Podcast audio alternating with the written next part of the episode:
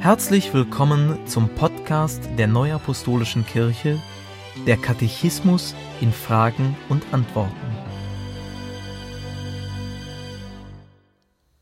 Heute beschäftigen wir uns mit den Fragen 549 bis 560 aus dem Kapitel 10, die Lehre von den zukünftigen Dingen.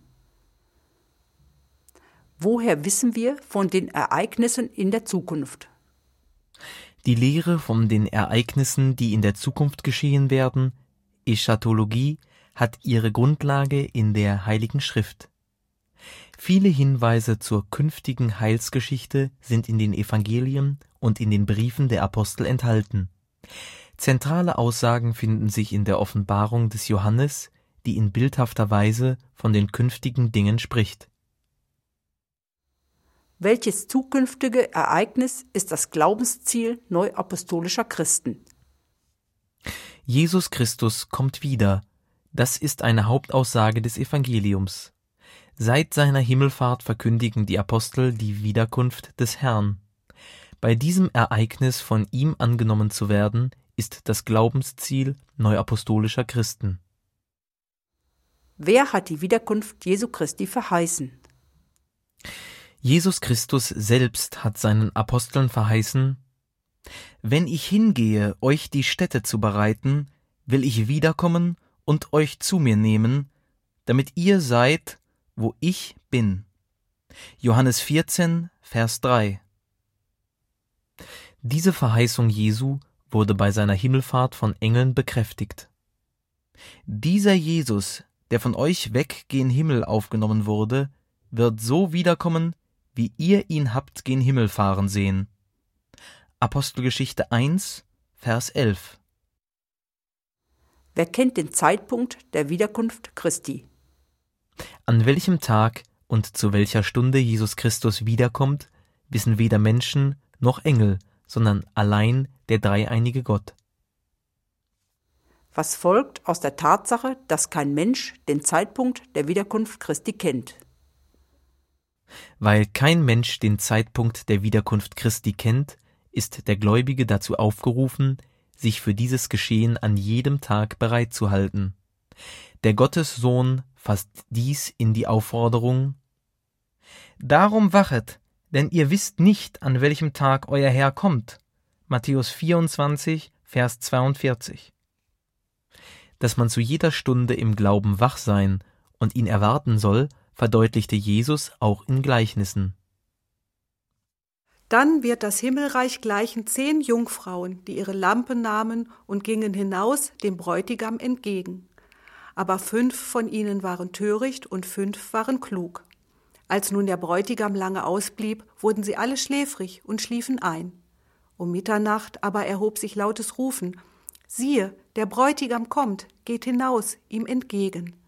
Da standen diese Jungfrauen alle auf und machten ihre Lampen fertig. Die Törichten aber sprachen zu den Klugen, Gebt uns von eurem Öl, denn unsere Lampen verlöschen. Und als sie hingingen zu kaufen, kam der Bräutigam, und die bereit waren, gingen mit ihm hinein zur Hochzeit, und die Tür wurde verschlossen. Später kamen auch die anderen Jungfrauen. Darum wachet, denn ihr wisst weder Tag noch Stunde. Matthäus 24, Vers 43 bis 51 und 25, Vers 1 bis 30. Wie sind die ersten Apostel mit der Verheißung der Wiederkunft Christi umgegangen? Die Verheißung der Wiederkunft Christi spielte in der Verkündigung der ersten Apostel eine wichtige Rolle. Sie gehörte neben Opfertod und Auferstehung Jesu zu den wichtigsten Inhalten ihres Glaubens. Sie waren davon überzeugt, dass Jesus zu ihrer Zeit wiederkommt. Siehe, ich sage euch ein Geheimnis. Wir werden nicht alle entschlafen, wir werden aber alle verwandelt werden. 1. Korinther 15, Vers 51. Apostel Paulus sprach die Gemeinde zu Korinth mit dem urchristlichen Gebetsruf an. Maranatha, was bedeutet unser Herr kommt oder unser Herr komm. Der Aufruf, immer für die Wiederkunft Christi bereit zu sein, kommt auch in der Offenbarung des Johannes in den Worten des Herrn zum Ausdruck Ich komme bald. Was bedeutet die Verheißung der Wiederkunft Christi für uns? Dass Jesus Christus wiederkommen und seine Brautgemeinde zu sich holen wird, ist eine der Grundgewissheiten des Evangeliums. Er selbst hat seine Wiederkunft verheißen. Warum glauben wir, dass die Wiederkunft Christi nahe ist?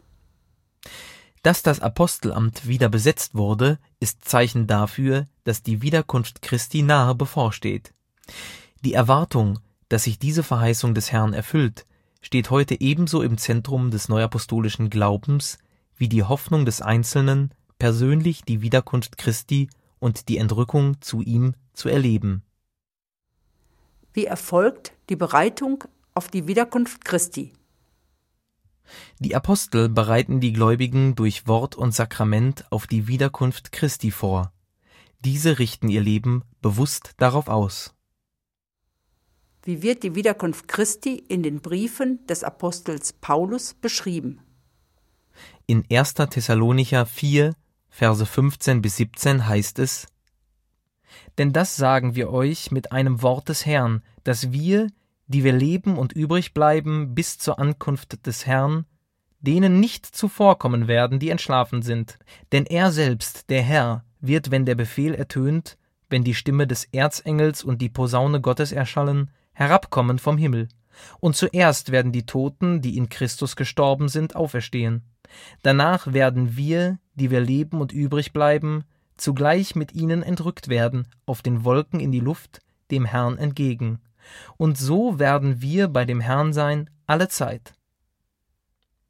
In 1. Korinther 15, Verse 51 und 52 steht: Siehe, ich sage euch ein Geheimnis. Wir werden nicht alle entschlafen, wir werden aber alle verwandelt werden, und das plötzlich, in einem Augenblick, zur Zeit der letzten Posaune. Denn es wird die Posaune erschallen, und die Toten werden auferstehen unverweslich, und wir werden verwandelt werden. In Philippa 3, Verse 20 und 21 findet sich die Aussage Unser Bürgerrecht aber ist im Himmel, woher wir auch erwarten den Heiland, den Herrn Jesus Christus, der unseren nichtigen Leib verwandeln wird, dass er gleich werde seinem verherrlichten Leibe nach der Kraft, mit der er sich alle Dinge untertan machen kann was geschieht bei der Wiederkunft Christi. Zusammengefasst ergibt sich aus diesen Aussagen des Apostels Paulus Bei der Wiederkunft des Herrn werden zuerst die Toten, die in Christus gestorben sind, unverweslich auferstehen. Die Lebenden, die sich auf das Wiederkommen Christi vorbereiten ließen, werden die Verwandlung erleben, ohne den leiblichen Tod zu erleiden. Die Toten und die Lebenden werden einen verherrlichten Leib empfangen. Dieser Leib gleicht dem Auferstehungsleib Christi. Sie werden gemeinsam zu Jesus Christus entrückt und gelangen so in die ewige Gemeinschaft mit dem dreieinigen Gott. Diese Geschehnisse gehören zu der ersten Auferstehung, von der in Offenbarung 20, Verse 5 und 6 die Rede ist. Worauf beruht die Hoffnung des Gläubigen, den leiblichen Tod nicht erleiden zu müssen? Die Hoffnung des Gläubigen, den leiblichen Tod nicht erleiden zu müssen, beruht auf der Aussage des Apostels Paulus Denn darum seufzen wir auch und sehnen uns danach, dass wir mit unserer Behausung, die vom Himmel ist, überkleidet werden, weil wir lieber nicht entkleidet, sondern überkleidet werden wollen, damit das Sterbliche verschlungen werde von dem Leben. Der uns aber dazu bereitet hat, das ist Gott, der uns als Unterpfand den Geist gegeben hat. 2. Korinther 5, Verse 2, 4 und 5. Der Apostel meint mit Behausung den verherrlichten Leib, den nicht nur die empfangen, die vom Tod auferstehen, sondern auch die, die bei der Wiederkunft Christi verwandelt werden. Überkleiden heißt, einen neuen Leib zu erhalten, ohne vorher sterben zu müssen. Entkleiden ist hier ein Ausdruck für sterben. Danke fürs Zuhören und bis zum nächsten Mal. Dies ist ein Podcast-Angebot der Neuapostolischen Kirche.